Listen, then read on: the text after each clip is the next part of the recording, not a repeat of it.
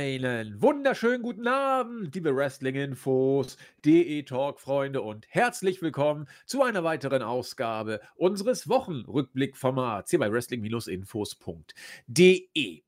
Viel liegt hinter uns, nämlich der AEW Pay-Per-View und viel liegt vor uns, nämlich der WWE Pay-Per-View. Wir werden, wie ihr das von uns kennt, den Fokus auf den Marktführer legen, AEW ist ja schon von den Kollegen verwurstet. Glaube ich mal. Ich muss mal kurz gucken, dass ich jetzt hier irgendwie Mist erzähle. Kleinen Moment, während der Anmoderation äh, prüfe ich das kurz on the fly nach.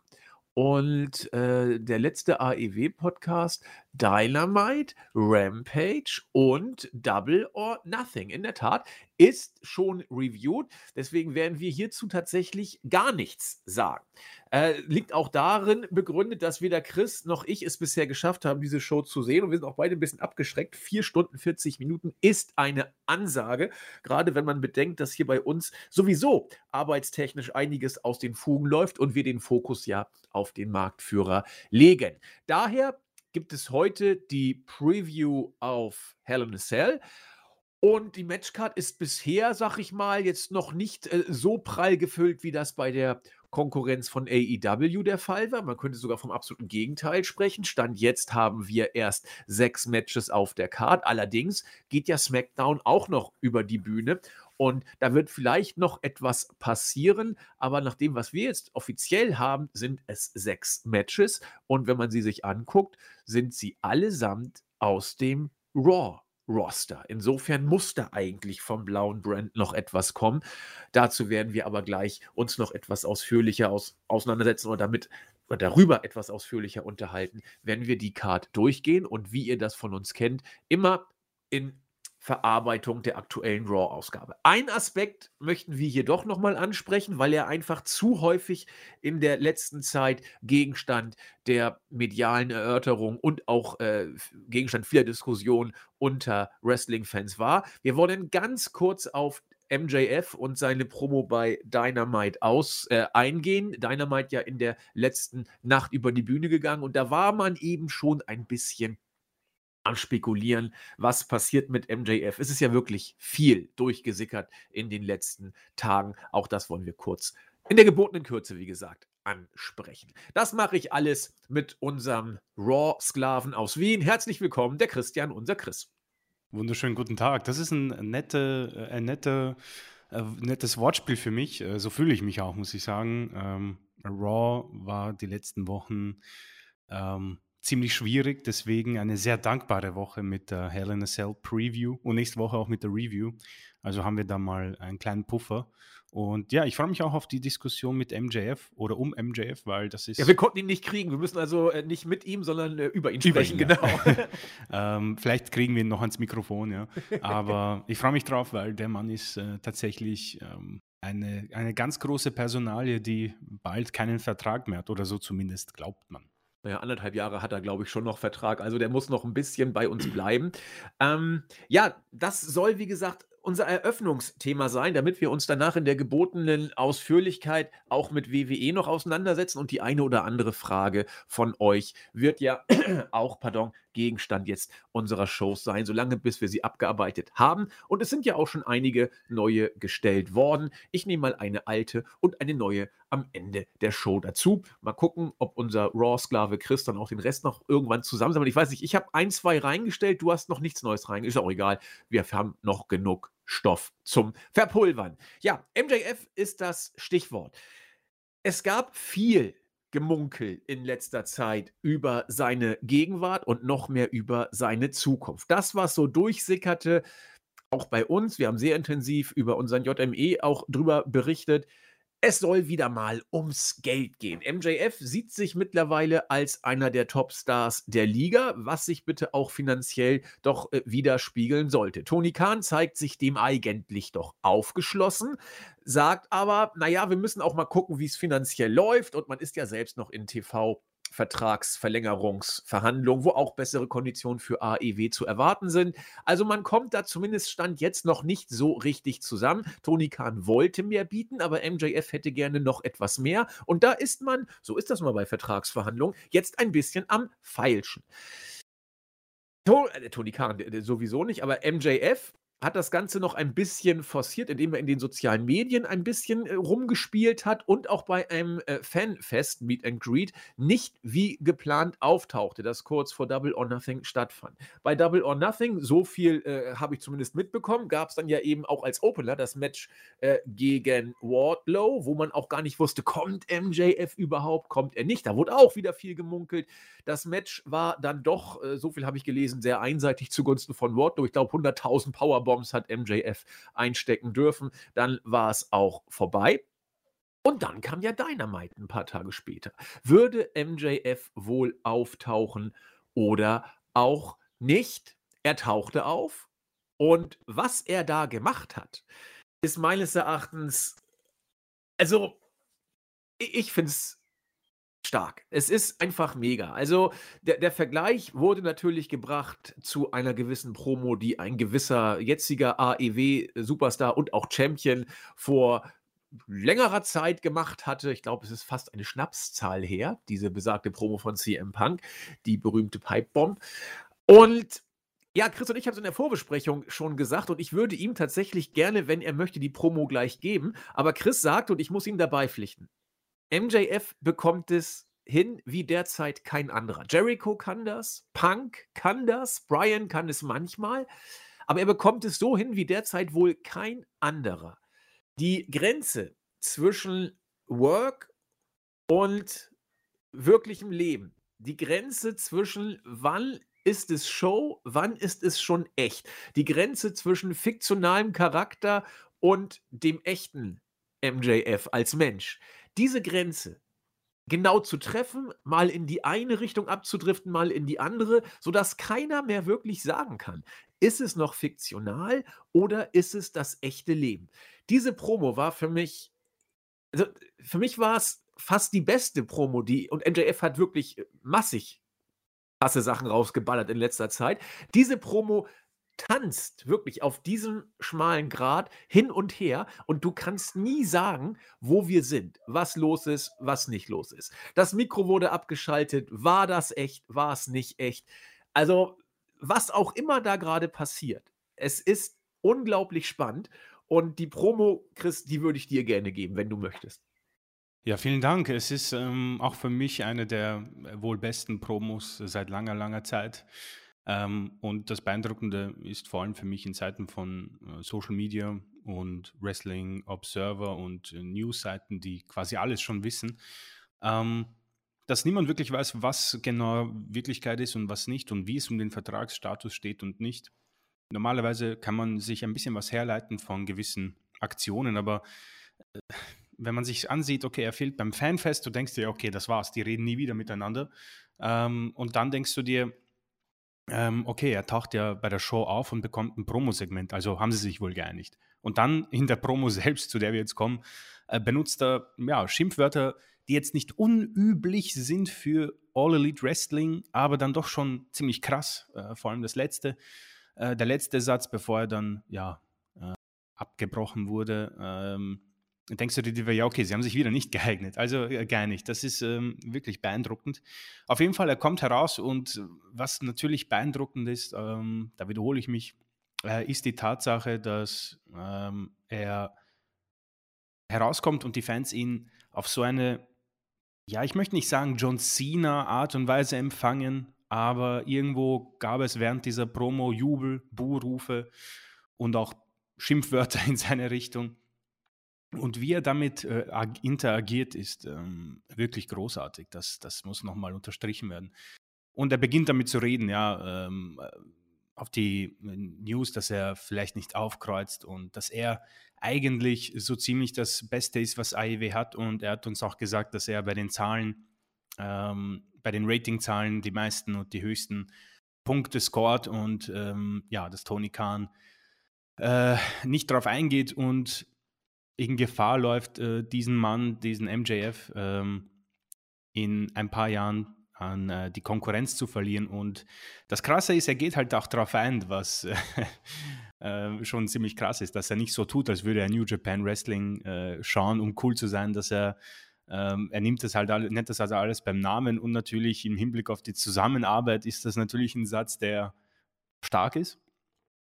Ähm, und er spricht dann auch davon, dass äh, Tony Khan zwar so viel Geld hat, um es an Ex-WWE-Leute zu verschleudern, aber nicht genug da ist für den ja wohl größten Superstar dieser Company. Und das ist so großartig, ist, dieser Satz. Das ist absurd abnormal, wenn man sich auch vorstellt, dass ähm, er meiner Meinung nach in ein paar Dingen sogar recht hat.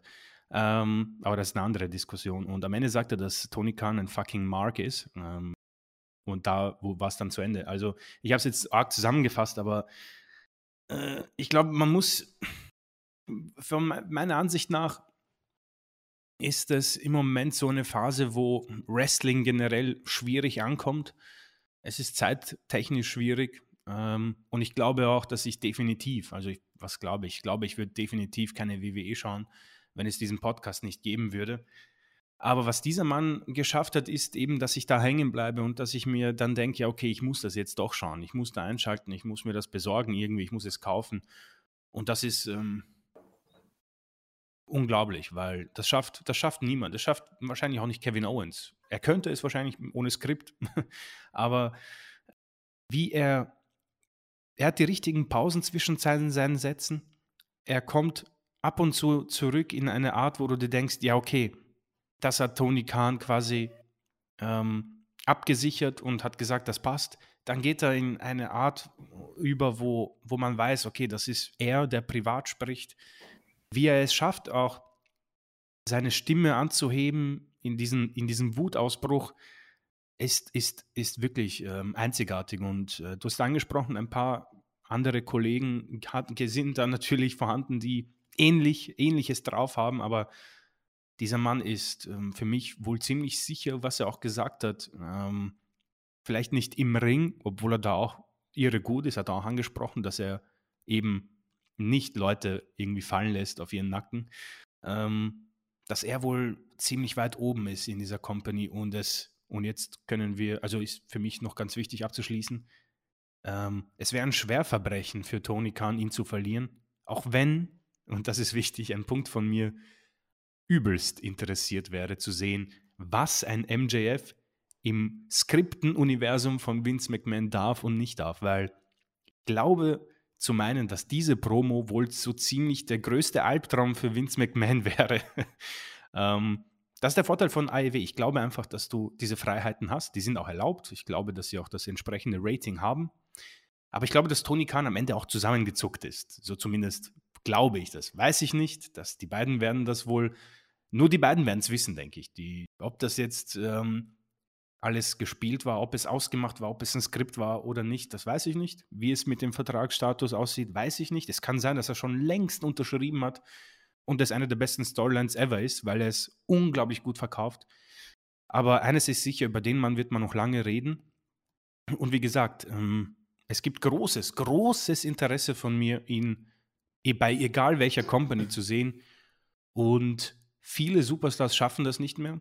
Ich weiß, ich bin kein Dave Meltzer oder irgendjemand, wo man sich äh, darüber interessieren sollte, aber in meinem Universum, speziell gerade in meiner Zeit des Lebens, wenn jemand so etwas schafft, ist es speziell und ist ein unglaublich spezieller Mann, der, der nicht mal in seiner Peak ist, würde ich behaupten. Und das ist schon das ist für WWE beängstigend und für AEW unfassbare Chance, die abnormale Chance, ähm, irgendwann oder wenn sie es nicht schon sind, irgendwann tatsächlich irgendwie WWE abzulösen, weil WWE hat niemanden annähernd, annähernd, nicht mal, nicht mal vielleicht Kevin Owens, aber danach wird es arg dunkel. Niemand kommt an ihn heran, vor allem wenn man sich sein Alter auch noch hernimmt. Also geile Promo, werde ich mir oft, oft anschauen. Ähnlich wie die Rückkehr von CM Punk, muss ich sagen. Hat mich richtig gecatcht. Ähm, ich, hab, ich bin an seinen Lippen gehangen, wirklich. Also ähm, top, top, top Promo.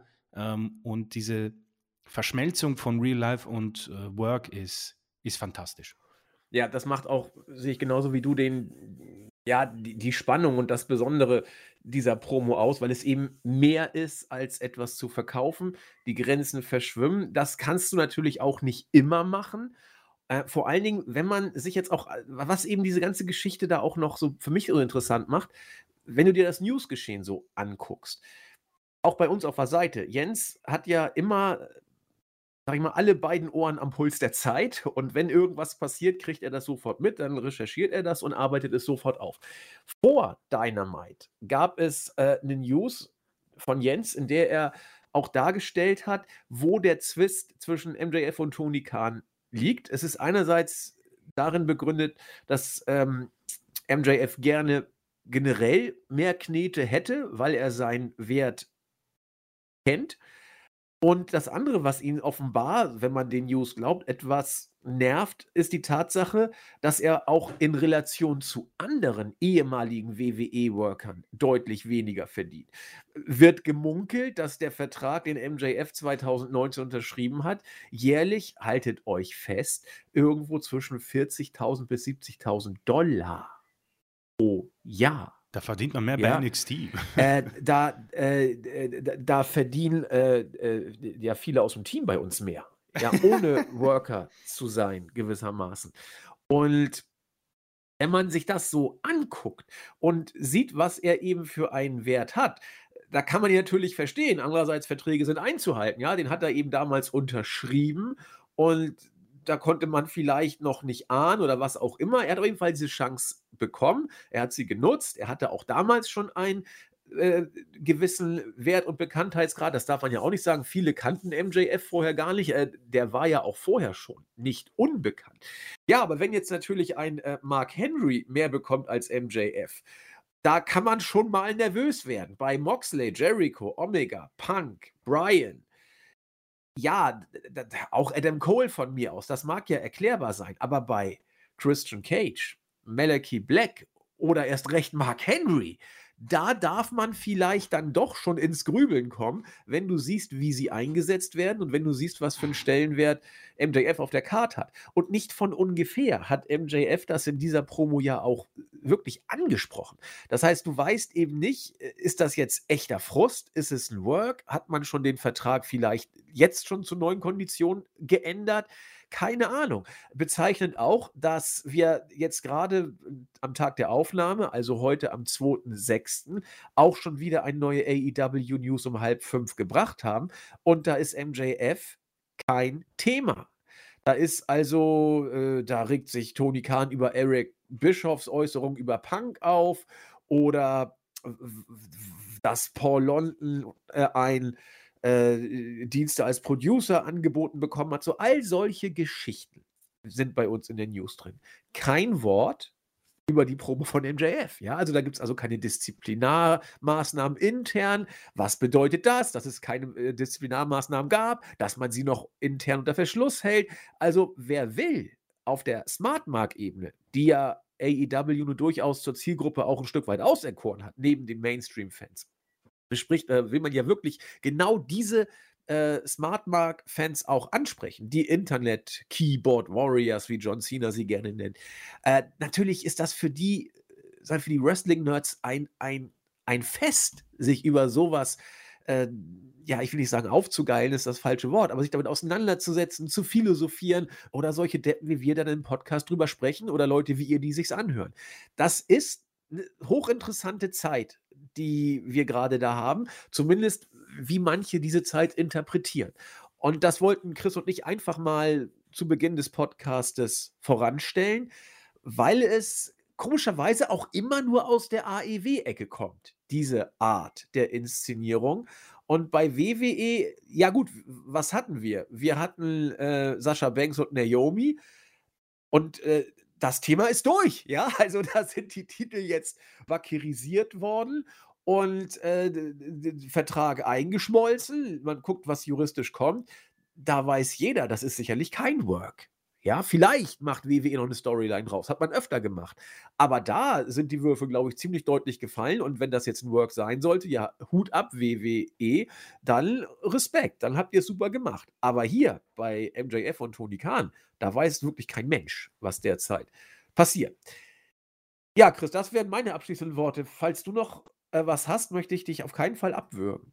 Ähm, nicht wirklich. Also ich bin ich bin einfach noch immer begeistert von dieser Promo. Ich werde es mir ziemlich sicher nach dieser Aufnahme nochmal anschauen und bin einfach gespannt, was rauskommt. Also, egal was er macht, ich, er hat mich auf jeden Fall ähm, gecatcht und ich bin, ich bin gespannt, für was er sich entscheidet, weil das Geld wird bei WWE, glaube ich, stimmen. Da bin ich mal absolut sicher, weil das wäre ja so ziemlich der größte Pup, den WWE machen könnte, weil sie hatten die anderen Topstars schon mal unter Vertrag, haben nicht so arg drum gekämpft, dass es anscheinend so wichtig war. Aber das wäre dann schon ein bisschen so ein kleiner, äh, wo, wo, wo Vince sagen kann, na schau, ähm, also kommen sie dann doch alle her, ja. Deswegen. Ja, wobei man auch sehen muss, was wird MJF bei WWE reißen können. Ne? Also er hat nicht äh, Vinces Gardemaße und über das Gewicht müssen wir auch nicht sprechen. Also er muss über die Promo-Skills mhm. kommen. Und wenn, wenn Vince da irgendwann die, das Interesse verliert, ja, guten Appetit. Boah, das wäre das, wär furchtbar. das kann wirklich kritisch werden. Und dann haben wir ihn bei NXT und oh kann sein, dass er sich dann da. Ja, also das halte ich für. Aber wir werden das erleben. Genau, wir werden es erleben. Und äh, hoffentlich bleibt er bei. Wir werden, wir werden sehen, was passiert. Ich mache jetzt hier keine Hoffnung, weil jeder hat da seine eigene Hoffnung, ob er bleibt, ob er geht. Und das wollen wir einfach weiter verfolgen und drüber reden. Worüber wir jetzt reden wollen, ist das, wie Chris schon sagte, das übliche Pay-per-view-Preview-Gerede. Das ist immer sehr dankbar. Man kann die Weeklies, gerade dann, wenn sie uns nicht so wirklich catchen, was ja nun ab und zu mal vorkommt, einfach verwursten im Rahmen einer Vorschau auf das, was kommt. Und was kommt jetzt? Hell in a Cell. Wenn man sich die Matchcard mal anguckt, jetzt mal losgelöst von den Namen, einfach mal guckt, welche Titel sind vertreten. Da kann man schon mal das Standing der Intercontinental Championship so leicht ablesen. Denn Stand jetzt ist Roman Reigns nicht auf der Card. Ob er da noch, rauf, ob er da noch raufkommen wird, mal schauen. Ich sehe ehrlich gesagt gar keinen Contender im Moment. Ähm, das hätte man auch, glaube ich, schon ein bisschen vorher irgendwie angekündigt, vielleicht. So, äh, die Usos sind nicht drauf. Sprich, wir haben beide Heavyweight Championships nicht drauf und seit neuestem ja auch beide Tag Team Championships. Stand jetzt zumindest nicht drauf. Kann sich noch ändern. Da könnte man doch sagen, super, pushen wir doch mal die übrigen Titel. Naja, immerhin die Raw Women's Championship hat es drauf geschafft. Ronda macht Pause, offensichtlich. Und die United States Championship hat es drauf geschafft. Selbst bei so einer ausgedünnten Card, was die Titel angeht, schafft es die Intercontinental Championship, Stand jetzt sei betont, nicht auf die Card. Also, da bin ich sprachlos, ja. Also Cody gegen Rollins, viele werden es vielleicht noch ein drittes Mal sehen wollen. In Ordnung. Bobby Lashley gegen Omos, die 5000. Ezekiel gegen Kevin Owens und MVP. Äh, Schwachsinn, äh, Bobby Lashley gegen Omos und MVP. Ich rede hier nur Unfug. Ezekiel gegen Kevin Owens einfach so. Sorry. Und ansonsten das hoch herbeigesehnte Debüt von Judgment Day in einem äh, Six-Person-Tag-Team-Match gegen Finn Balor, AJ Styles und Liv Morgan. Auch noch Intergender Mixed-Tag-Team. Da bleibt kein Auge trocken. Ja, auch da schafft es die Intercontinental Championship nicht auf die Card, Chris. Also, ähm, ja, ich habe da, ich, das ist eigentlich nur so ein kleiner Seitenfakt. Wir haben die Intercontinental Championship häufig genug besprochen. Ähm, eigentlich doch nur eine Spiegelung dessen, was seit Jahren schon Normalität ist. Oder steckt da doch ein bisschen mehr dahinter? Ja, es ist, ähm, ich, ich bin noch ähm, nicht in der Ära gewesen, wo der Intercontinental-Titel quasi wohl der zweitwichtigste, vielleicht sogar irgendwann der wichtigste Titel war. Und man hat den quasi genutzt, um zu sehen, ob ähm, der junge Superstar bereit ist für das ganz Große. Und ich muss sagen, es ist natürlich etwas schade, weil man hat es eine Zeit lang ganz gut geschafft, den Titel wieder ja, Leben zu ähm, einzuhauchen. Ich, ich denke mal, die Zeiten, wo Cody Rhodes als Dashing Cody Rhodes den alten Gürtel eingeführt hat, war wohl irgendwie sowas wie ein kleiner Peak. Der United States Titel hatte wohl seinen Peak mit John Cena's Open Challenge. Das hat richtig, richtig Spaß gemacht.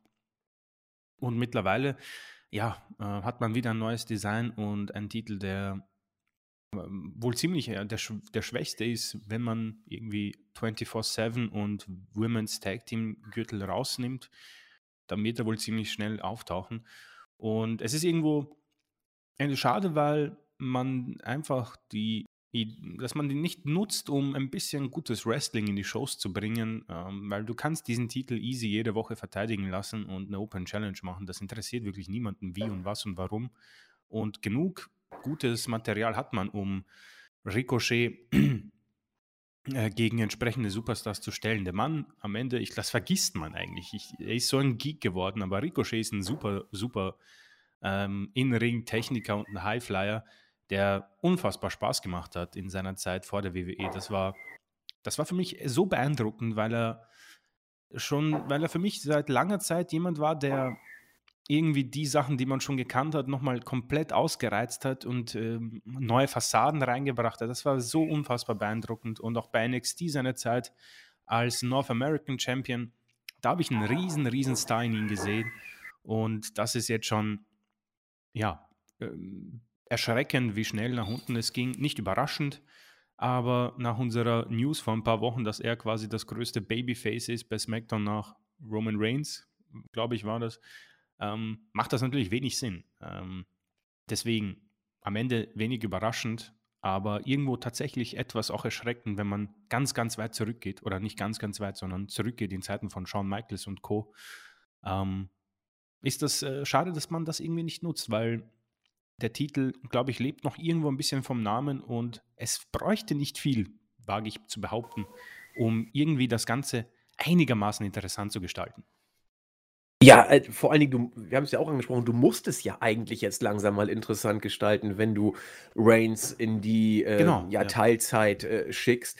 Cody mag bei Raw vielleicht ein bisschen was reißen, aber du, du musst doch jetzt eigentlich die äh, B-Championships irgendwie pushen. Und naja, mal gucken, ob man es macht, aber bei diesem Pay-Per-View hat man es auf jeden Fall nicht gemacht. Vor allem ganz und, kurz, ganz kurz, ja. vor allem was, ich meine, das ist unmöglich jetzt zu beantworten, aber ich frage mich, warum, warum äh, die Midcard-Titel so uninteressant geworden sind Backstage. Also es wäre so eine Frage, die würde ich so gern stellen, äh, Vince McMahon oder wer auch immer, warum, warum schaffst du es, den nicht irgendwie einfach unterzubringen? Es ist komplett egal. Also ich habe da nur eine Theorie, die genauso einfach wie, ja, ja, einfach ist. Ähm, ganz einfach. Es ist die Konsequenz der Tatsache, dass Vince McMahon die Show häufig kurzfristig umschreibt, sodass wenn du eine halbwegs long-term-mäßige Storyline dir vielleicht sogar ausgedacht haben magst als Creative Team, ich weiß es ja nicht, aber selbst wenn dem so sein sollte und du alles umschmeißt, dann kriegst du einfach keine halbwegs interessante langfristige Geschichte erzählt, und dann hast du die äh, B-Champions mehr oder weniger auf dem Abstellgleis. Du hast recht, das ist nicht so schwer, da was zu machen, theoretisch. Und Bobby Lashley hat ja auch, ich komme immer wieder auf ihn zurück, aus dieser United States Championship-Regentschaft oh, ja, ja. auch ein bisschen was gemacht. Ähm, und ich glaube, du hast nur zwei Chancen, dass aus den B-Championships was wird. Chance 1, Vince hat Bock, sie zu pushen. Dann hast du zumindest eine geringe Chance. Selbst dann muss das nicht klappen. Ah, oder Vince sagt, die interessieren mich gar nicht, macht, was ihr wollt damit. Und das war auch, glaube ich, eine der Voraussetzungen, warum Lashley sich da so halbwegs entfalten konnte mit MVP, weil der Titel irgendwie unterm Radar zu schweben schien. Und dann konnte MVP da auch ein Stück wachsen. Also bei WWE ist es relativ häufig so, dass das wächst oder eine Chance hat, sich selbst overzubringen, wo Vince seine Griffel nicht drin hat. Und äh, das ist vielleicht eine Erklärung, mhm. dass viel zu oft so viel über den Haufen geschmissen wird, sodass diese Championships dann vom Creative Team dann mehr oder weniger aufgegeben worden sind. Aber wie gesagt, das ist nur eine Theorie. Vielleicht liegt die auch völlig falsch. Vielleicht glaubt Aber die macht WWE, Sinn. Das macht Sinn, ja, ja. Vielleicht glaubt man bei WWE auch, wir inszenieren sie total super. Also ich, ich habe keine Ahnung. Das kann was, gut möglich sein, ja, ja. Das was man da denkt. Ja, damit gehen wir mal in die Card rein des Pay-Per-Views. Wenn man sich die Card so anguckt, könnte ich eigentlich fast weglaufen. Bis auf ein Match, auf das ich verdammt Bock habe, muss ich gestehen. Ich habe mal eine Idee. Wie viel Match, auf wie viele Matches hast du denn Bock, Chris? Nur so die Zahl. Guck dir die, die Karten mal an und sag mal eine Zahl. Ich könnte mir bei dir anderthalb bis zwei vorstellen. Ähm, zwei. Ja, habe ich mir schon fast gedacht. Dann Weil Ezekiel gegen Kevin Owens ist Ja, ja, genau. ja, gut, dann komme ich auch auf zwei.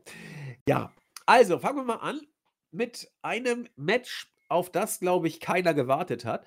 Es ist das Six-Person Mixed Tag Team Match, von mir eben schon einmal kurz angesprochen. Finn Balor, AJ Styles, Liv Morgan als das ja, Unnamed Stable gegen Judgment Day.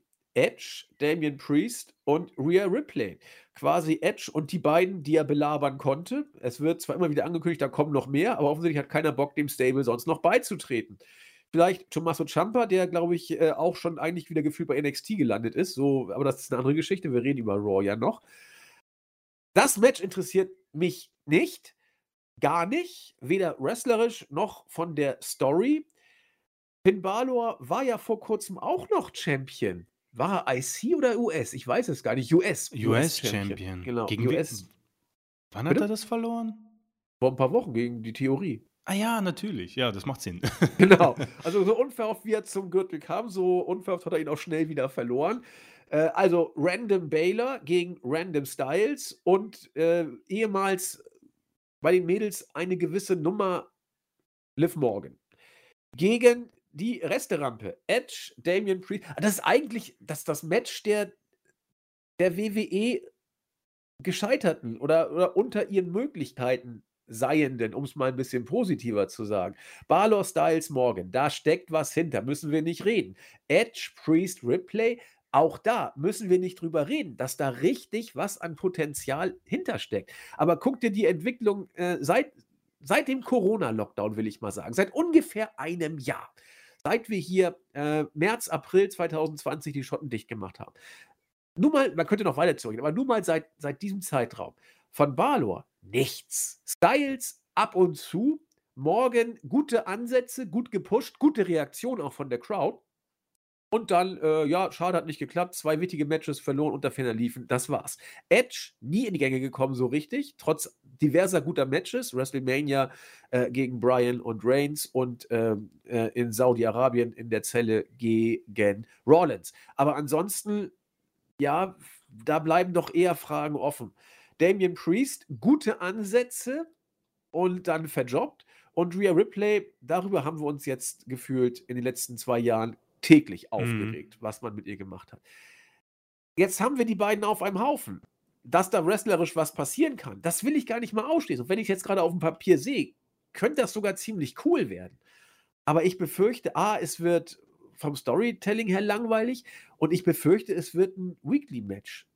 Also für mich ist das irgendwie so, wenn ich es jetzt auf der Karte nochmal mir angucke, symptomatisch für das, was dir bei WWE passieren kann, äh, wenn es mal so gar nicht läuft. Vielleicht sieht Chris mehr in diesem Match.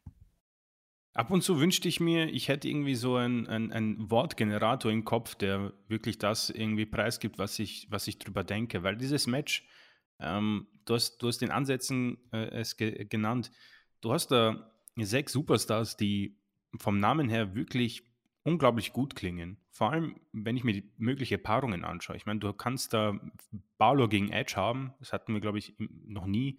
Styles gegen Edge, eh schon wissen, was da passiert ist. Ähm, Priest gegen Styles, Priest gegen Balor. Vor allem Priest kann ja was im Ring, ja. Und äh, Ripley gegen Morgan ähm, ist da ebenfalls, wenn man sich das so ansieht, wenn man sich irgendwie den größten Moment der beiden hernimmt, und ähm, vielleicht in diesem Spektrum bleibt, dann ist das eine Paarung, die ein potenzieller Main Event um die Raw Women's Championship hätte sein können. Aber hätte, hätte quasi. Und am Ende ist es überhaupt nicht greifbar, das Match für mich. Ähm, hätte mir jemand bei diesem Royal Rumble damals bei Edges Rückkehr gesagt, dass er gut zweieinhalb Jahre später ähm, in einem Six-Man Tag Team Match steckt ähm, mit Priest und Ripley und Morgan und Balor. Puh, also das hätte ich nie und nimmer abgekauft. Und ähm, da ist er jetzt. Und das Krasse ist, ähm, er hebt sich nicht mehr ab von diesen Superstars. Ja. Und das ist eigentlich absurd, weil dieser Mann war eine lange Zeit wohl das Beste, was WWE hatte. In seiner absolut genialen Form des Rated R Superstar äh, war er der beste Heel mit Abstand für mich. Und das, das, deswegen habe ich mich auch so unfassbar gefreut. Und es ist absurd, wie kalt mich das lässt. Das, das hätte ich nie und nimmer geglaubt, dass das Edge mich so langweilt. Und am Ende äh, muss man in den Club, äh, es gab den Vince Mc McMahon Kiss My Ass Club. Ich glaube, wir brauchen den Andy, ich habe es euch gesagt, Club. ähm, es ist genau das eingetroffen. Ähm, man hat daraus nichts gemacht. Es ist, um ein bisschen Raw mit hineinzunehmen, ähm, man hat es einfach nicht mal, äh, es, die Kommentatoren sind die Matchcard durchgegangen und als letztes kam dann eben diese Grafik und ich war auch so, oh, ähm, wir, haben, wir haben ein Match. Und wenn man sich vorstellt, dass Judgment Day eigentlich in fast allen Variationen schon gewonnen haben und auch bei Brawls meistens die, die Oberhand gewonnen haben, macht dieses Match umso weniger Sinn. Ähm, ich kann mir vorstellen, dass es wirklich nett sein wird. Also hier ist Potenzial, dass es ein Showstealer wird eigentlich, wirklich. Also das ist ja keine Frage, aber das könnte so ein Weekly-Match werden mit einem Eingriff, wo wir dann den oder die vierte Person ähm, des Stables kennenlernen und das Ganze dann weiter sich verwässert und wir dann irgendwas haben, ähm, keine Ahnung. Also das kann nicht mehr explodieren, da kann nichts mehr passieren. Das ist, äh, die Ablaufzeit ist schon ganz, ganz weit drüber und wie gesagt, da komme ich am Ende nicht drüber hinweg, dass ich es nicht greifen kann, das Match. Obwohl, wenn man wirklich nüchtern und keine Ahnung, wenn wir den Jahresrückblick machen und wir sehen, dass dieses Match auf einer Card stand, werde ich mir denken, what the fuck? In welcher Welt hat dieses Match stattgefunden und wieso kann ich mich nicht daran erinnern? Das ist so mein Spoiler für dieses Match. Es wird nichts passieren, was mich ähm, irgendwie auch nur ansatzweise daran erinnern lässt, dass da ähm, Erinnerungspotenzial stecken könnte. Ihre unglaublich bei diesen Superstars. Da nehme ich auch Ripley und Morgan mit hinein. Morgan zieht irgendwo noch immer Reaktionen, aber ähm, diesen, diesen nächsten Schritt schafft sie nicht oder lässt man sie nicht schaffen? Das, das ist dann eine WWE-Sache, denke ich. Ja, vielleicht tatsächlich so eine Mischung aus beidem. Der Gedanke kam mir auch äh, in Bezug auf Liv Morgan. Aber da ist auf jeden Fall etwas, was man hätte pushen können oder dem man hätte eine Chance geben können. WWE hat es ja auch, man ist wieder auf halbem Weg stehen geblieben. Ja, man hat es ja auch gemacht, aber ist es dann nicht zu Ende gegangen. Es war auch das falsche Timing damals für sie, muss man auch sagen. Da haben andere die erste Geige gespielt. Man hätte das vielleicht alles ein bisschen anders angehen können. Sie war ein bisschen zur falschen Zeit am falschen Ort. Äh, ja, und sicherlich auch in der falschen Promotion. Aber das ist eine andere Geschichte. Bei diesem Match hier, wenn man das als solches sieht, bleibe ich dabei, dass das könnte nicht durch die Decke gehen, aber es könnte richtig gut werden. Aber ich befürchte, das wird ein Weekly runtergespultes Match, das Gefahr läuft, auch vielleicht langweilig werden zu können. Mit einer relativ, ja, mit einer mehr oder weniger großen Wahrscheinlichkeit könnte das sogar der Fall sein. Was eben schade ist, weil ich habe in meinem Kopf gerade so ein Szenario, wo das Match richtig gut kurzweilig sein könnte. Mhm. Aber ich befürchte, man lässt die Protagonisten nicht. Vielleicht als Opener, keine Ahnung. Ja, aber dann musst du auch wirklich die auch machen lassen. Ähm, ja, also das ja, ja. könnte ein schöner Opener werden, wenn du sie da von der Kette lässt, 10, 15 Minuten und dann ordentlich Kurzweil. Ja, glaube ich, sehe ich, sehe ich gewisses Potenzial. Wenn ich das Match jetzt so sehe von der Card, eigentlich auch richtiges Potenzial könnte die United States Championship Paarung haben zwischen Theory und Ali. Da wurde doch bestimmt bei Raw auch noch ein bisschen was aufgebaut, oder? Ähm, ja, ähm, äh, Theory und Ali muss man äh, muss man WWE lassen, wenn wir schon irgendwie ähm, negativ über sie sprechen, äh, kann man das hier wohl irgendwo halbwegs positiv verbuchen. Es ist, eine, es ist eine Fehde, die tatsächlich über Wochen aufgebaut wurde. Ali tauchte plötzlich auf, also jeder hat auf seine Entlassung gewartet, dass der Vertrag ausläuft, hat sich bei Twitter entsprechend beschwert, wie so ziemlich jeder. Und auf einmal tauchte er auf bei Miss TV. Und er wurde wochenlang verarscht äh, mit äh, Special Guest Referees. Ähm, die Miss gemacht hat und er wurde immer wieder um sein Match betrogen. Und er wird so quasi als ein, ja, ähm, Sami Zayn Daniel Bryan Face aufgebaut. Also jemand, der irgendwie von den Fans angenommen werden sollte. Bei ihm ist es so lala, der sich hochkämpft und irgendwie sein Titelmatch bekommt. Bei der letzten Raw-Ausgabe gab es ein Championship Contenders Match äh, mit Tampa, glaube ich. Ja, ich weiß es nicht. Ich glaube, es war Champa. Äh, das kann man schnell mal nachsehen. Ähm, Lali, Lala. Ja, Champa, vollkommen richtig. Und äh, das hat Ali gewonnen, weil Fury eingegriffen hat und er hat ihn attackiert, attackiert und hat gesagt, weißt du was, ich bin ein Fighting Champion, du bekommst dein Titelmatch heute. Und er hat gewonnen, Ali hat verloren und dann kam Adam Pierce und hat gesagt, du pass auf, Fury, Vince McMahon möchte ein ordentliches Match von dir und du verteidigst den Titel bei Hell in a Cell. Und äh, Ali hat gesagt, in meiner Hometown Chicago werde ich allen zeigen, was ich drauf habe. Ich hole mir den Titel, wurde erneut von Fury attackiert und den Payoff gibt es bei Hell in a Cell. Also von allen Fäden wohl wahrscheinlich eine der besten, auch wenn unser nächstes Match natürlich die goldene Himbeere bekommen wird. Aber wenn man sich in solchen tiefen Wässern befindet, muss man das wohl irgendwie annehmen bei WWE und sagen, da hat wohl jemand geplant, man hat es durchgezogen, das ist das Ergebnis. Ähm, die Protagonisten selbst können tatsächlich wresteln, das ist ähm, vollkommen richtig, das könnte ein gutes Match werden. Und wenn wir schon über die Midcards reden und ähm, darüber sprechen, wann hat Vince Bock, offenbar hat er hier Bock. Also es ist ein Schützling, er hat sich viel Zeit und Mühe genommen, vor die Kameras mit ihm zu treten. Das ist jetzt weniger geworden. Und das macht er, glaube ich, nicht für jeden, vor allem nicht in diesem Alter, in Anführungszeichen. Und jetzt hat man ihm den Titel gegeben. Er ist der jüngste United States Champion, bekommt viel Siege, wird dieses wohl auch gewinnen. Und so kann man diesen Titel dann auch inszenieren. Also man sieht, sie können es. Ob das jetzt qualitativ gut ist, das darf jeder für sich entscheiden. Das ist für mich eine okay Fehde. Es ist okay. Es ist viel Blödsinn dabei, aber man, man kann das einfach mal so auch lassen. Mein Gott. Ähm, es ist was Frisches, es ist was Neues. Dafür bin ich sehr dankbar, weil WrestleMania Backlash hat, hat sich wirklich angefühlt, als würde mir jemand ein Kissen ins Gesicht drücken.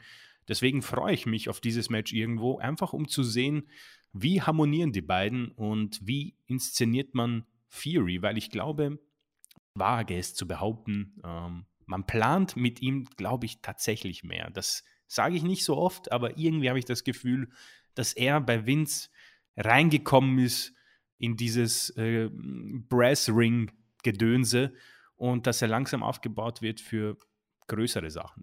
Kann mich irren, aber so ist mein, mein, meine Meinung dazu. Und wie gesagt, auch hier muss man sagen, witzigerweise, Potenzial für was Größeres. Showstealer nicht, aber etwas, was Spaß macht.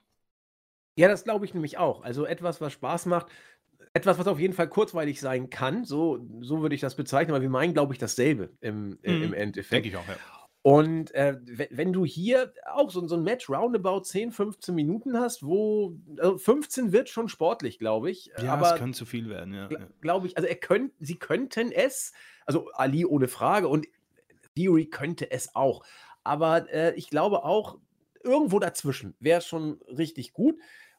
Und dann auch bitte Tempo, flott, äh, Popcorn Wrestling, was WWE ja auch kann. Und dann hast du ein kurzweiliges Match. Du kannst natürlich auch wieder verbucken, geht auch. Äh, Vielleicht musst du die Matchserie noch ein bisschen weiter strecken und dann müssen sie noch mal zwei, drei Pay-Per-Views überstehen und so. Weißt du alles nicht. Aber so, sehr mich das auf den ersten Blick langweilte, auf den zweiten Blick äh, kann man da was drin sehen. Und ich tue das tatsächlich auch. Mm, Doch interessanter, als ich es zuerst gedacht habe. Ja, äh, du hast es schon gesagt, für dich ein absolutes Must-See-Match. Ezekiel gegen Kevin Owens. Ja, du hast dich so gefreut, dann kriegst du es von Anfang an. Bitteschön. Überzeuge mich. Das ist die Strafe, ja. ähm, Ezekiel gegen Kevin Owens, so, so ähnlich könnte ich das zusammenfassen wie beim vorigen Match. Man hat sich hier tatsächlich was dabei gedacht. Ähm, Kevin Owens nach WrestleMania hat gesagt, ja, Leute, ähm, viel, gern geschehen. Ich habe mit kaputten Rücken gegen Stone Cold gekämpft, habe ihm dem schönen äh, Payoff gegeben und ihr habt das nicht so wahrgenommen. Das ähm, ist nicht schön. Und dann kam Ezekiel raus, niemand hat gewusst, wer es ist. Und äh, wir wissen jetzt, er ist der jüng jüngere Bruder von Elias. Owens wollte das nicht wahrhaben, hat äh, drum gekämpft äh, mit Lügendetektor-Tests und ähm, irgendwelchen Urinproben, die von Otis kaputt gemacht wurden, was auch immer. Und am Ende wissen wir zwar nicht ganz genau, um wen es sich handelt, aber es wird immer deutlicher, dass es ähm, eine andere Person ist. Und Kevin Owens will jetzt endlich ähm, das Match gegen diesen Ezekiel, weil er, er, er hält das einfach nicht mehr aus. Ähm, matchtechnisch wird das, glaube ich, schwierig, auch wenn Owens natürlich qualitativ hochwertig ist, aber Ezekiel, so das, was man von ihm gesehen hat, keine Ahnung, wer das ist natürlich, äh, sah das aber nicht so gut aus. Also nicht unbedingt besser als Elias. Das ist so meine Meinung dazu. Ähm, Sehe ich auch so, ja. Genau. Ähm, was für mich persönlich eine kleine Empfehlung ist, falls man es nicht gesehen hat, ähm, ich glaube, es ist verlinkt in unserem Showbericht, wenn nicht einfach auf YouTube schauen. Es gibt Raw ähm, After, äh, wie heißt dieses? Raw Talk, glaube ich. Und da gibt es ein super Segment mit Kevin Owens. Also Becky Lynch spricht irgendwie über ihre, ihr Match und auf einmal, auf einmal sieht sie, dass Kevin Owens irgendwo sitzt am Boden bei diesen ganzen äh, Truhen und sie fragt, ähm, äh, Owens, was machst du da? Und er so, ich schmolle. Was soll ich denn sonst machen? Und er kommt dann da hervor und äh, regt sich auf und ähm, über Kevin Patrick und über Ezekiel und wir alle glauben, dass das äh, nicht Elias ist. Also das ist wirklich Gold. Das kann ich, äh, ist eine kleine Empfehlung von mir. Das war wirklich äh, toll und äh, unterstreicht für mich das Talent von Kevin Owens, weil, ähm, um jetzt ganz ehrlich zu sein, es eine Fede ist, die ziemlich lächerlich ist und man in einer anderen Welt hätte ganz gut ähm, fortsetzen können, denke ich. Weil das hat für mich irgendwie Potenzial gehabt, dass man damit ein bisschen mehr spielt und es nicht komplett ins Lächerliche zieht. Also wenn man wirklich sagt, okay, ähm, dieses Gimmick, warum machen wir da nicht irgendwie sowas draus, dass der eine Woche als Ezekiel rauskommt und die andere Woche quasi als Elias und er ein bisschen eine Persönlichkeitsstörung hat und ähm, das, das irgendwie sie, hätte ich Potenzial drin gesehen für äh, Showwriter, die etwas mehr, ich möchte nicht sagen Talent haben, aber etwas mehr äh, Unterstützung vom großen Herrn McMahon. Ja. Ähm, Owen selbst ist ähm, ja am Ende dort angekommen, wo man es hätte erwarten müssen. Er hat vor WrestleMania und während WrestleMania und nach WrestleMania, zumindest die erste Woche für mich, irgendwo richtig, richtig an Starpotenzial nochmal gewonnen. Und ich habe tatsächlich mit dem Gedanken gespielt, naja, warum denn nicht? Irgendwo gibt man ihm nicht umsonst dieses unglaubliche Spot gegen Stone Cold. Es war ein Main Event einfach. Und jetzt ist er in der Midcard gegen Ezekiel. Und äh, erneut, ich kann nicht glauben, dass ich erneut äh, täuscht bin, aber ich bin's, weil es ist für mich so der, der letzte Strohhalm irgendwo der WWE, wo ich sage, der Mann ist da und ich, ich freue mich drauf, dass er was macht. Mit Abstrichen gibt es dann noch Leute wie Sami Zayn, äh, Riddle und Rollins irgendwo auch. Ähm, aber am Ende sehr, sehr schade, weil man hatte hier einen potenziellen WWE-Champion. Ähm, du hast es richtig angesprochen. Das kann er werden. Es ist komplett egal, weil der Titel wurde spätestens jetzt mit dieser Fehde mit Lesnar wohl ziemlich kaputt gemacht und ähm, deswegen kann man immer noch hoffen. Aber er wird wohl am Ende nicht so wertgeschätzt, wie man es hätte eigentlich glauben können mit WrestleMania. Und das ist dann das Ergebnis eine, eine Komödienfehde, die er noch für mich erträglich macht, um ehrlich zu sein. Aber das Match wird nicht gut, befürchte ich, um ehrlich zu sein, wird es äh, ziemlich, es wird wahrscheinlich eine Nullnummer.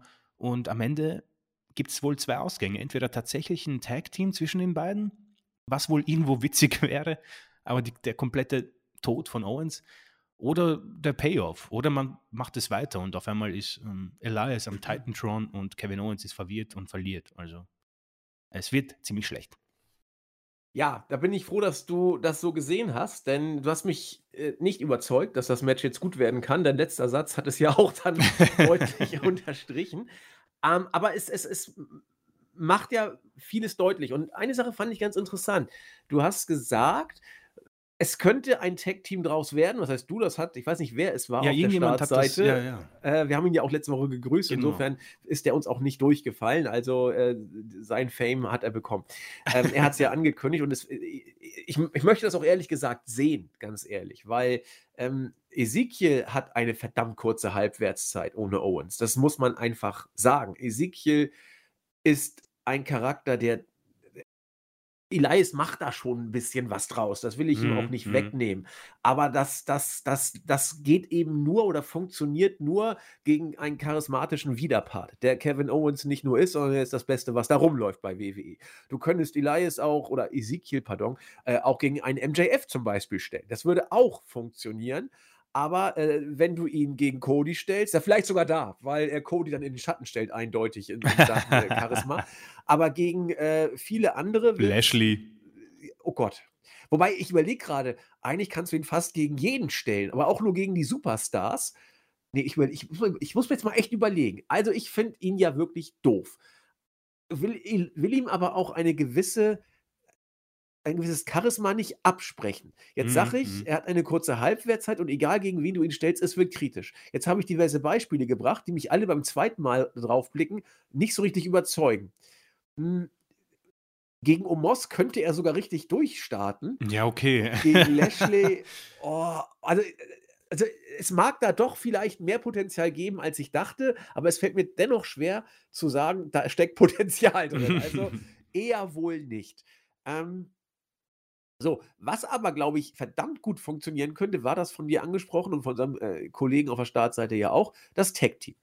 Und du hast gesagt, es wäre Owens tot.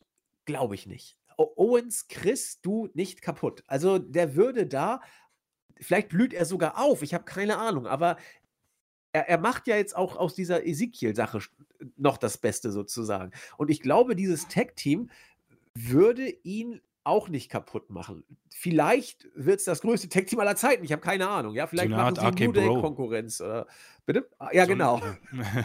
Vielleicht äh, werden sie größer als New Day und RK Bro zusammen. Muss man, muss man abwarten. Aber äh, wie gesagt, ich glaube nicht, dass Owens da irgendwie Schaden nehmen würde. Da bin ich ein bisschen optimistischer als, als Chris, aber da blutet auch, glaube ich, dein Owens-Herz so ein bisschen, weil du ihn Ja. woanders sehen möchtest. Ne? Äh, ja, es ist, es ist tatsächlich so. Also irgendwo hast du ja recht, der Mann, der Mann hat sich schon aus einigen Situationen befreit.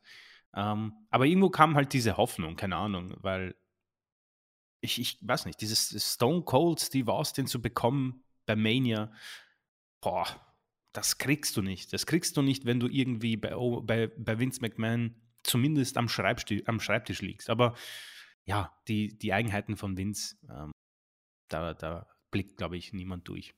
Äh, Vielleicht sagt Vince ja auch, du bist in der Main-Fehde. Kann man ja auch so sagen. Vielleicht Ja, ist stimmt. Vince eine Mega-Fehde. Und ja. Owens äh, gilt ja auch als einer der Top-Heels.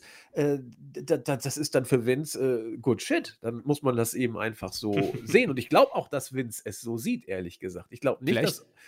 vielleicht kommt Ja, ja, Bray Wyatt zurück und ähm, Ezekiel und er bilden ein Tag-Team, weil sie haben ja beide quasi diese Persönlichkeitsstörung.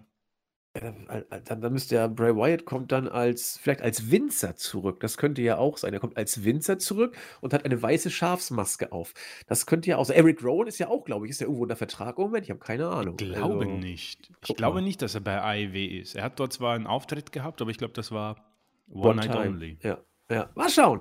Ja, Bray Wyatt macht ja derzeit auch kryptische Tweets. Ich meine, der Fiend war ja bei WrestleMania Backlash in der ersten Reihe zu sehen. Also, In der Tat, er hat sich schon mal wieder blicken lassen in der Halle. Pat McAfee hat ihn gespottet, aber naja, vielleicht äh, hat er nur mal Hallo sagen wollen, um jetzt ernst zu machen, gewissermaßen. Naja, also er hatte sehr hohe Gehaltsvorstellungen, die konnte ihm keine Promotion erfüllen. Naja, vielleicht sucht Vince jetzt wieder händeringend nach Personal, wo Roman in die Aus Teilauszeit geht. Und der Intercontinental Champion scheint ihm da nicht genug zu sein. Vielleicht kommt der Fiend wirklich zurück. Okay. Damit kommen wir weiter im Text zu einem Match, das gleich noch weniger Interesse für Chris und mich generieren kann. Es ist das Match Bobby Lashley. Omos reicht ihm nicht mehr. Er muss jetzt auch gegen Omos und MVP antreten. Wie es dazu kam und was sich letzte Woche bei oder diese Woche bei Raw noch ergänzend zu dieser Paarung zugetragen hat, das hat Chris für uns in Häppchen serviert. ähm, ich wollte gerade sagen, ähm, wir beide haben tatsächlich über, diese Match, über dieses Match schon sehr viel gesagt. Deswegen glaube ich, werden wir über das Match selbst wohl nicht so viel verlieren. Aber ähm, die Fehde auch hier ist schnell zusammengefasst. Äh, für mich nicht, nicht so gut wie die äh, davor. Die ist natürlich absolut großartig. Ähm, Bobby Lashley hat MVP sehr traurig gemacht, dadurch, dass er bei WrestleMania ohne ihn angetreten ist und der hat sich gedacht, gut, nehme ich Omos unter meine Fittiche und werde ihn zu einem Star machen wie Bobby Lashley.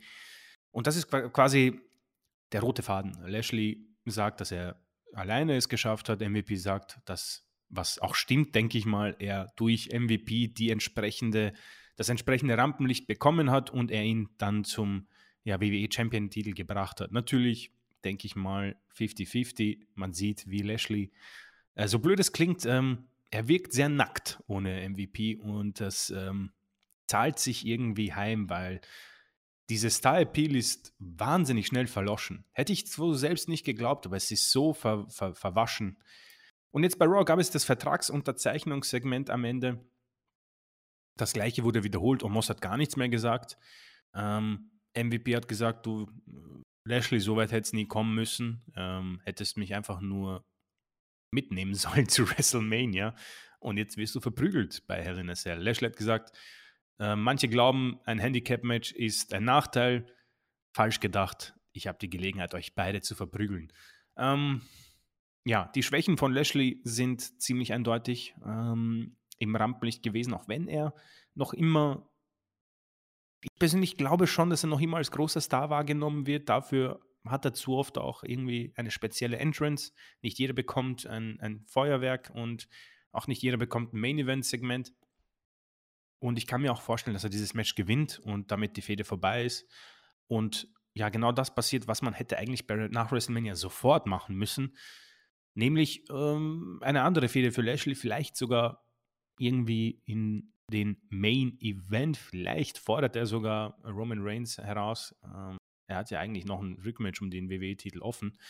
Äh, für Omos und MVP wird es dann in die Belanglosigkeit gehen. Also ich kann, es, es wird keinen Platz geben einfach. Das ist ist, glaube ich, erledigt.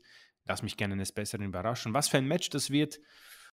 Ähm, schwierig. Ja, schwierig, da gebe ich dir recht. Aber wir haben sehr viel darüber gesprochen. Ich glaube, dass keiner dieser drei Personen wirklich gut herauskommen wird. Wir beide haben die ersten beiden Matches ganz ordentlich empfunden.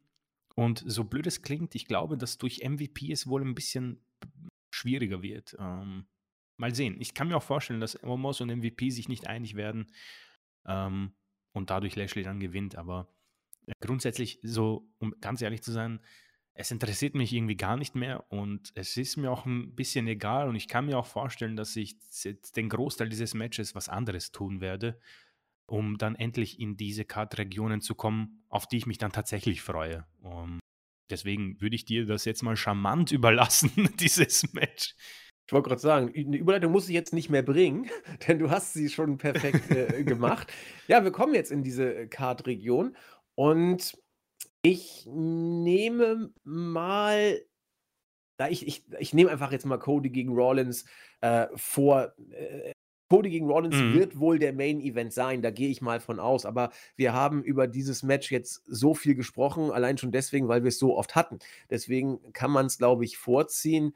Ja, Cody gegen Rollins, die dritte. Cody hat beide Matches bisher gewonnen. Das Niveau beider Matches war hoch. Für mich war das WrestleMania-Match, wie gesagt, etwas schwächer als das darauf folgende Match. Es war sogar für mich deutlich schwächer, obwohl es nur Nuancen waren, die anders waren. Manchmal machen die im Auge des Betrachters dann doch sehr, sehr viel aus. Ja, ähm, ich habe schon gesagt, ich brauche es nicht nochmal da Chris äh, sich drauf, äh, sagte er schon die letzten Wochen, auch drauf gefreut hat, doch mhm. jetzt äh, auch diesmal wieder, würde ich ihm auch dieses Match tatsächlich gerne geben, während ich mir dann schon mal die Mädels zurechtlege. Äh, sehr gerne. Also Cody Rhodes gegen Seth freaking Rollins Hell in a Cell Match. Ähm, es ist Part 3 dieser Fehde und äh, ich gehe bei dir mit. Also für mich war WrestleMania Backlash auch irgendwie äh, cooler. Ähm, hatte hatte einfach irgendwie so was Besonderes, was man nicht gedacht hätte, dass sie das neu erfinden können, dieses Match. Ähm, meine Vorfreude, habe ich auch oft gesagt, liegt irgendwie ganz komisch darin begründet, dass Rollins sein letztes Hell in a Cell Match gegen Edge hatte und es wirklich toll war. Es hat mir richtig Spaß gemacht. Und ich kann mir vorstellen, dass die beiden das Gleiche hinbekommen können. Ähm, Cody Rhodes äh, ja, ich denke, darüber wurde schon sehr viel gesagt. Äh, ähnliche Promo wieder bei Raw diese Woche. Seth kam heraus und wenn wir schon ein bisschen über ja, Real-Life Promos gesprochen haben, natürlich vergleiche ich das definitiv nicht mit MJF, aber Seth Rollins kam heraus über die Zuschauer, so quasi Shield-Manieren, nur in bunten Anzug, hat gesagt, du, Cody, ich, ich mag dich einfach nicht. Ähm, du bist gegangen vor sechs Jahren, weil du zu schlecht warst, hast mit deinen kleinen Freunden probiert, das kaputt zu machen, was ich aufgebaut habe und kommst jetzt wieder zurück, ähm, um mir das Rampenlicht zu stehlen. Fand ich eine ganz nette Promo. Äh, danach gab es einen Brawl, der ganz nett war eigentlich, gut inszeniert, sehr, sehr intensiv. Und ich denke, ähm, man konnte noch ein bisschen Feuer reinbekommen. Also die Promo von Cody war äh, erneut nichts für mich. Es war wieder eher ein bisschen diese Krypto, Krypto Cody Rhodes Promo, ähm, wo er sich zu viel dabei denkt, glaube ich, und es zu sehr auseinander nimmt. Und ja, das eh schon wissen. Ähm, warum ich mich freue, wie gesagt, das äh, sind zwei Superstars, die miteinander gut harmonieren. Das ist einfach so. Und die Stipulation, die ich normalerweise ungern sehe, ähm, passt hier sehr gut hinein. Es ist das Payoff-Match und ich glaube, dass die beiden sich richtig äh, zusammenreißen werden und ich glaube, sie werden sich überhaupt nicht schonen und ich hoffe, dass ich mich nicht zu sehr darauf freue, aber ich habe so das Gefühl, dass ich am Ende wohl glücklich sein werde und hier erwarte ich tatsächlich ab vier Sterne. So optimistisch und selbstbewusst kann ich das angehen. Ich hoffe, dann ist es vorbei. Also es muss dann vorbei sein. Und danach wird es einfach nur interessant, wie es für beide weitergeht. Rollins wird dieses Match ziemlich sicher verlieren. Cody dann mit ähm, ja, einer weißen Weste. Ob es dann, ja, dann geht es wahrscheinlich Richtung Money in the Bank. Dort wird er den Koffer holen und dann die Fehde wahrscheinlich gegen Roman Reigns. Was für Rollins übrig bleibt, ist eine verdammt gute Frage. Ähm, viel ist da tatsächlich nicht. Wenn man sich, wenn man sich vorstellt, das ist eigentlich nur Raw Judgment Day und Balor und Styles sind miteinander verwickelt. Ähm, United States Titel passt da irgendwie auch nicht hinein. Also er schwebt ein bisschen in der Luft. Glücklicherweise sind die SmackDown und Raw Brands nicht mehr so für eigen. Vielleicht wird er sich dort erneut Roman Reigns stellen und sagen, naja, wenn Cody WWE-Titel nimmt, nehme ich Universal-Titel. Ähm, immerhin haben wir dann noch eine Vergangenheit. Hätte ich persönlich nichts dagegen, sind ganz gute Matches gewesen. Und viel bleibt am Ende sowieso nicht übrig. Ähm, ich hoffe einfach nur, dass Rollins nicht komplett verschwindet, weil er mir immer noch sehr gut gefällt jetzt in seiner Neuentwicklung. Das ist tatsächlich wieder mehr Seth und zeigt seine Stärken. Und wie gesagt, ähm, irgendwo habe ich so das Gefühl, das wird ein ordentliches Match und das wird sehr intensiv. Sie werden sich nichts nehmen. Sie werden nochmal alles geben. Was danach äh, passiert, ja, bin ich nicht so, also ich freue mich nicht wirklich drauf. Cody als Money in the Bank Träger, um ehrlich zu sein, hat so die äh, Argumente, könnt ihr gern euch anhören in den letzten fünf Folgen gefühlt. Und ähm, so würde ich das mal unterstreichen. Ich, ich freue mich irgendwie wirklich drauf. Das könnte mein Untergang werden, weil bei WrestleMania Backlash habe ich mich auf nichts gefreut und wurde dann mit einer tollen Show überrascht. Deswegen hoffe ich mal, dass das hier nicht äh, umgekehrt sein wird und wir das sehen, was ich so im Kopf habe, nämlich ein brutales, cooles, intensives Hell in a Cell Match. Ja, schauen wir mal. Ich bin auch gespannt. Also, Cody muss das Ding ja eigentlich auch wieder gewinnen. Und was du dann mit Seth machst. Also, du hast gesagt, hoffentlich geht er nicht weg. Ich könnte mir vorstellen, dass man ihn vielleicht sogar rausnimmt erstmal, weil dafür hat er zu viel verloren jetzt in letzter Den, Zeit. Ja. Er hat Wenn sehr ihn, viel verloren. Ja, ja, eigentlich, eigentlich alles. Alle eigentlich wichtigen, alles, ja. Alle wichtigen Matches hat er verloren, hat den Job gemacht. Ist ja auch jetzt nichts Schlimmes, ja, macht man eben mal. Aber dann musst du ihn auch wieder irgendwie eine Pause erstmal geben. Also, wenn du ihn in den Shows hältst, ihn gleich gegen Roman zu stellen, das, das ah, also er kann da was draus machen, klar, aber eigentlich wäre das doch auch nicht glaubwürdig. Also entweder du, du nimmst ihn erstmal ein paar Wochen raus oder du musst ihn wirklich eine Underdog, ich arbeite mich hoch Storyline über den Intercontinental Champion oder was auch immer. Um, um den Titel auch wieder zu stärken. Also ob jetzt Ricochet den hat oder Peng, ist ja nur auch Wumpe. Aber dann musst du auch, musst du ihn aus, von Raw rausnehmen, weil Raw wird künftig komplett von äh, Cody dominiert werden. Das, das, also das wird eine Money in the Bank Storyline geben. Das wird, äh, das wird sich ein Jahr ziehen, diese Geschichte, bis zu WrestleMania. Na gut, vielleicht schon beim SummerSlam, aber je nachdem, was du mit Cody hast, wenn du Cody wirklich äh, als das große neue Ding präsentierst und wirklich alles auf Roman gegen The Rock bei WrestleMania setzt, dann musst du Cody vorher tunlichst von Reigns fernhalten, dass da nicht irgendwie schon vorher ein äh, Duell kommt, sondern musst du eigentlich alles auf die Zeit nach WrestleMania rein, also 2023 auf Cody und Roman setzen. Wenn du ihn jetzt schon beim SummerSlam gegen Roman stellst, puh, dann, hast, dann pokerst du aber hoch. Denn entweder verpufft der Cody-Effekt dann oder Reigns ist nicht Champion. Also mal sehen. Und ich glaube nicht, dass man Reigns den Gürtel vor dem Match gegen Rocky wegnehmen wird. Sehe ich einfach. Nicht. Glaubst du, er geht mit beiden Titeln in das Match gegen Rocky? Ja, gut, das, das könnte man natürlich machen, dass man ihm nur einen Titel wegnehmen lässt. Aber ich glaube auch, das wäre nicht gut, weil dann hat er eben ein Match verloren. Ja, das wäre eigentlich voll. Äh, es wäre enttäuschend, wenn Cody ist, der Roman Reigns besiegt. Glaube ich nämlich auch. Du kannst ja nur noch sagen, ja, als Champion gegen The Rock, ja, aber toll.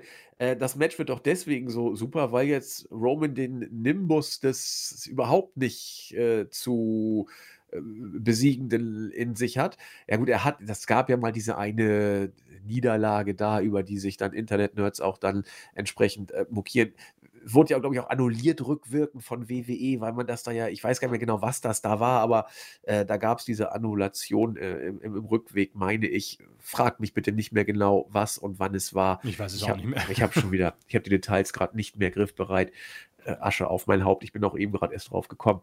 Ja, und damit kommen wir zu meinem potenziellen Match of the Night. Es sind die Mädels. Um die Raw Women's Championship geht es. Bianca Belair gegen Asuka. Großes Tohu Wabohu, weil ja damals auch die Storyline, die eigentlich keine war, sondern die Real-Life-Unzufriedenheit mit Naomi und Sascha Banks hier reinspielte. Da waren angeblich ja ganz andere Sachen geplant. Naja, Bianca Belair gegen Asuka kam dann raus. Nach der langen Geschichte, die wir ja auch in unserem Wochenrückblick äh, erörtert hatten. Man musste dann den Raw Main Event umstellen.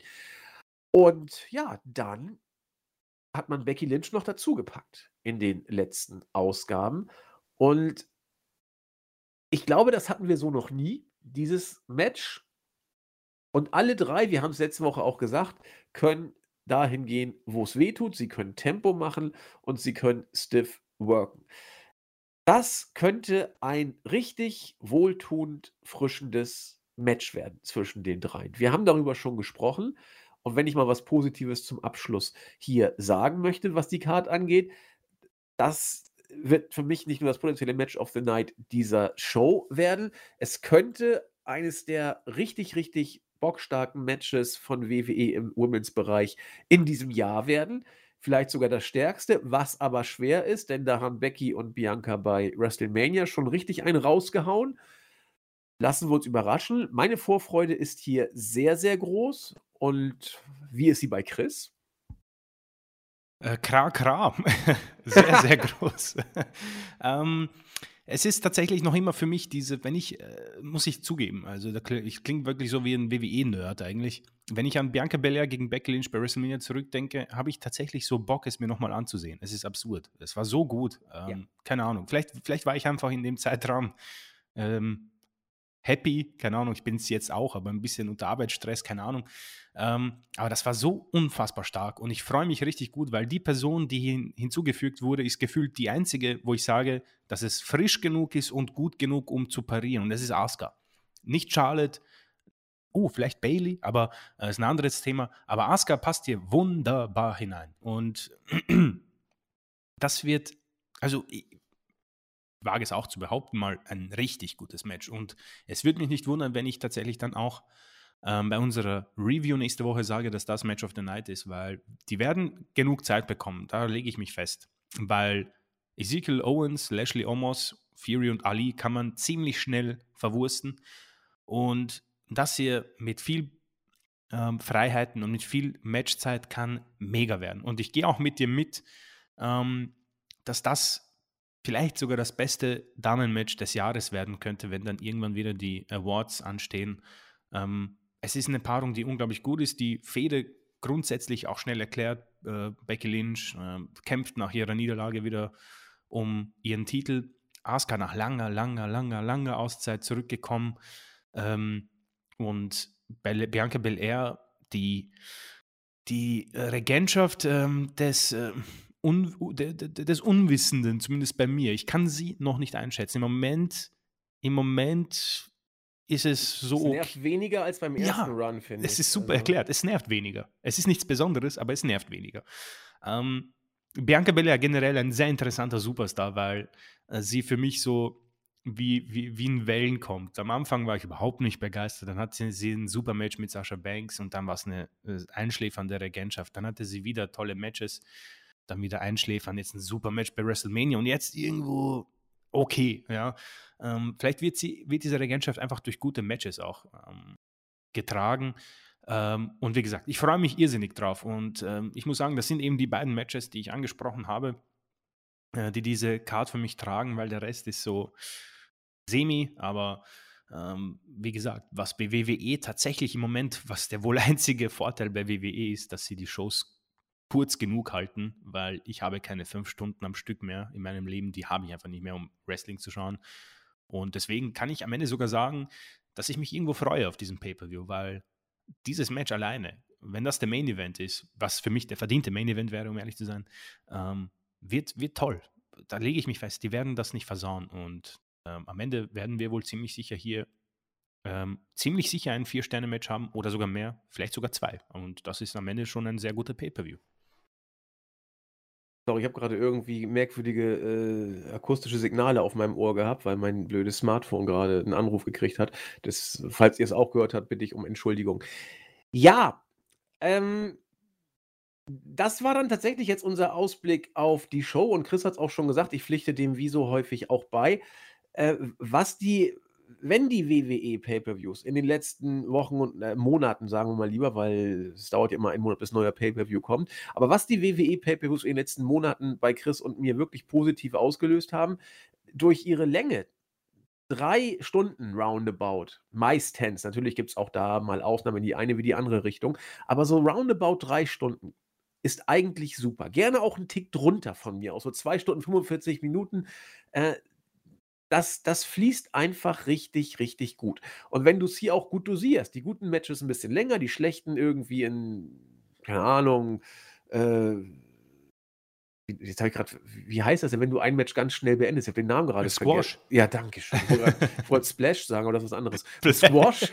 Ein Splash. wenn du dann die, die schlechten Matches da in Squashes machst oder so, keine Ahnung, oder kurz hältst, dann, dann passt das schon. Mit ein paar netten Hype-Videos, ein bisschen weniger Werbung, ja, gut, mit der Werbung ist immer so eine Sache.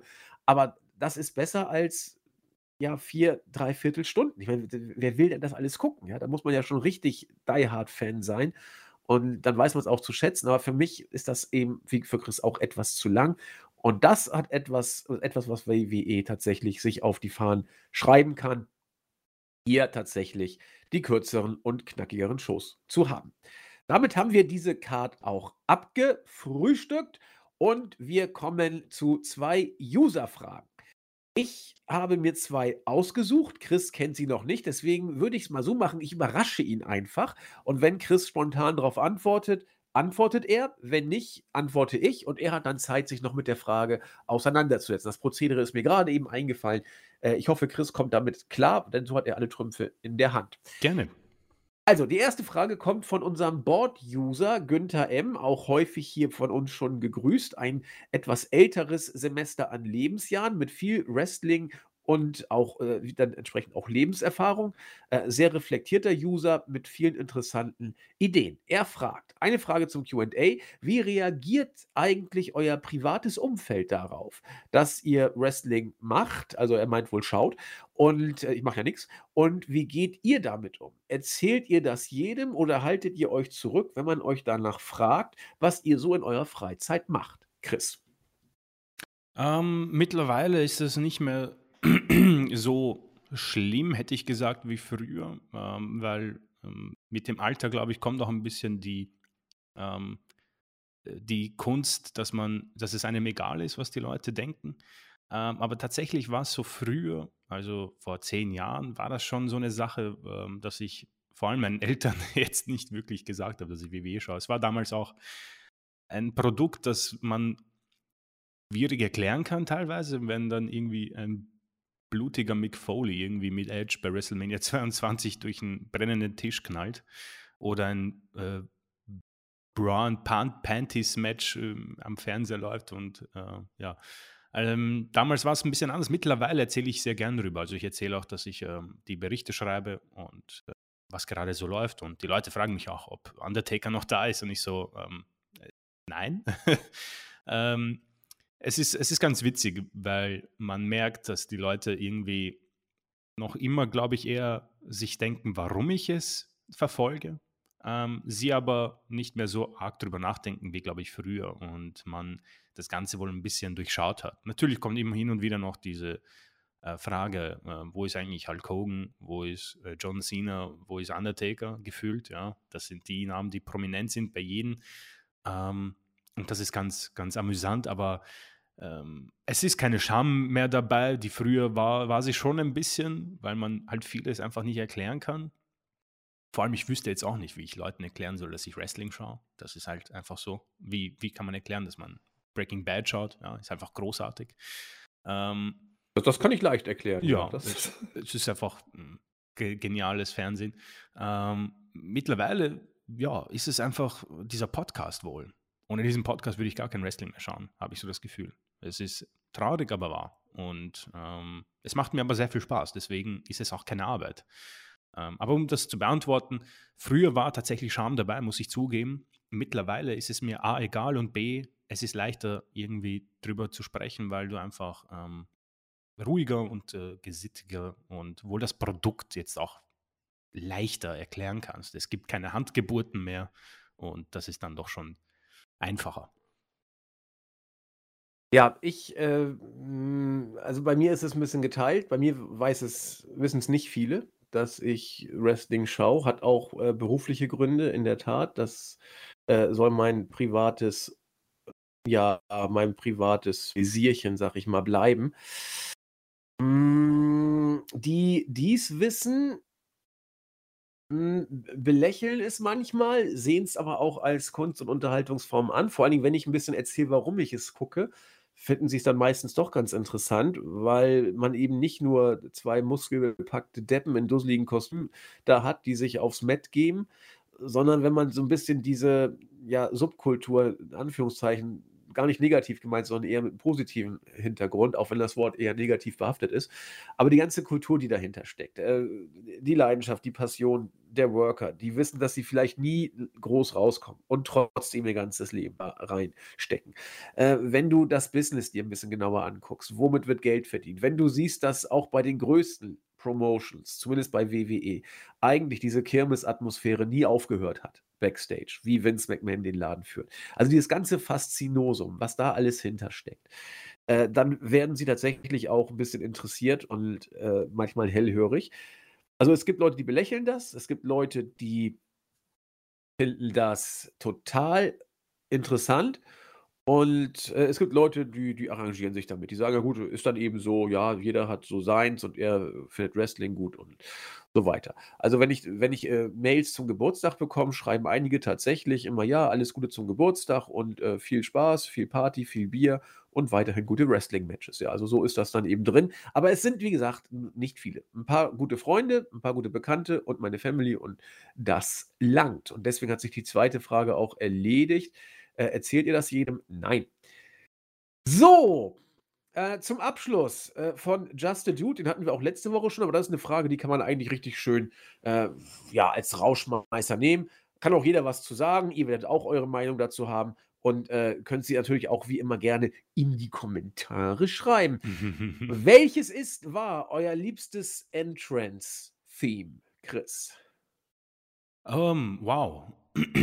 ich äh, glaube, es ist von Evolution, Line in the Sand, also generell ähm, Motorhead, finde ich ganz gut. Ähm, Triple H hat generell immer sehr gute Entrances gehabt, muss ich sagen.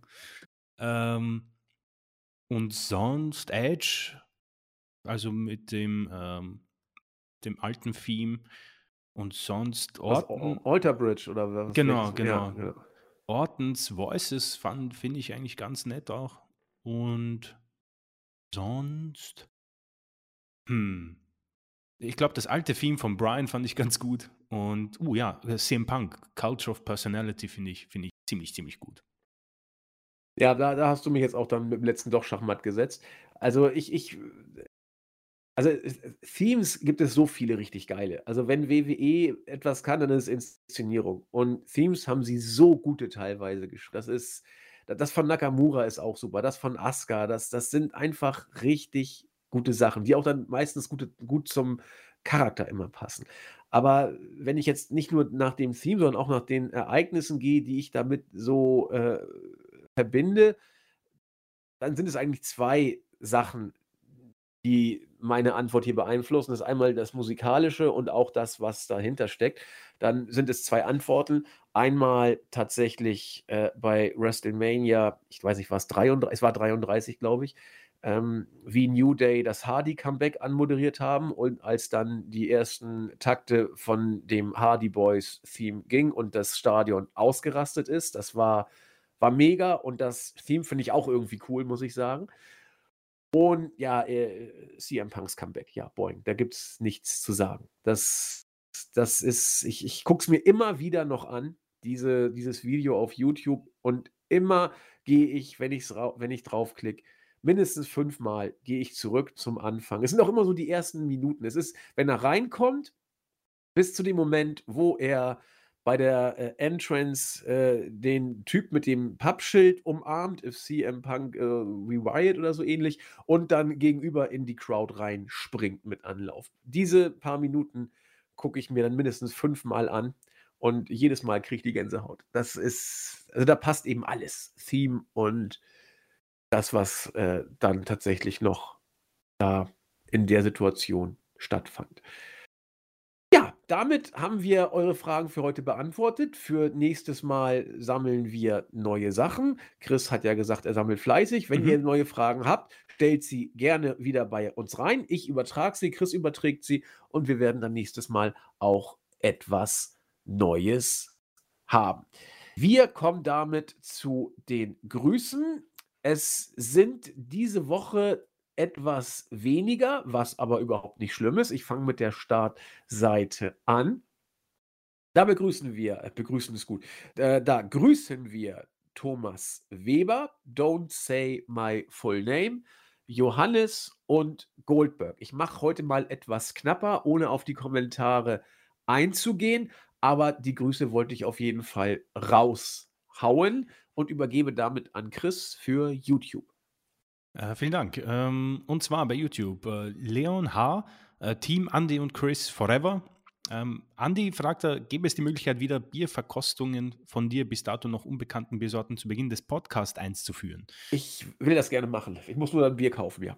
Und, und äh, er, er, wünscht sich wieder ein bisschen einen kurzen Schnack über das Wetter. Es war auf seltsame Weise immer sehr erheiternd. Ja, hier wird es langsam wieder richtig gut. Gestern war doof, heute ist es wieder blauer Himmel in Schleswig-Holstein. Wie ist es denn in Wien? Immer noch Hammer? Ähm, ein bisschen teils, teils. Untertags ist es wunderschön und in der Nacht ist die Hölle los. Also da, da stürmt es gewaltig. Ähm, was aber so, so hätte ich es auch gerne. Es ist äh, aber ziemlich cool, wenn man irgendwie draußen ist und äh, mit Leuten unterwegs war und dann vielleicht ein paar Bier, Bier intus hat und es ist warm und dann auf einmal Regen. Jetzt habe ich nichts dagegen. Es hat irgendwie ein cooles Feeling. Ähm, ja, viele Grüße auf jeden Fall. Äh, Mr. Simon, äh, vielen Dank für den Podcast. Ähm, derzeit sind ja des Öfteren Superstars. Ah, das ist eine Frage. Das werden wir einnehmen, ähm, falls das okay ist, in die, in die, in die Dings. Auf jeden äh, Fall. Genau. Perfekt. Ähm, liebe Grüße. Äh, YTK, danke für den Podcast. Wie immer sehr unterhaltsam und mein Highlight der Woche. Hui. Dankeschön. Ähm, und er hat auch zwei tolle Fragen, aber die möchte ich jetzt nicht vorlesen. Äh, die kommen in unser schönes Dokument. Und dann gibt es noch zweimal Daumen hoch von Stone Cold Vossi und mich hier. Vielen, vielen Dank.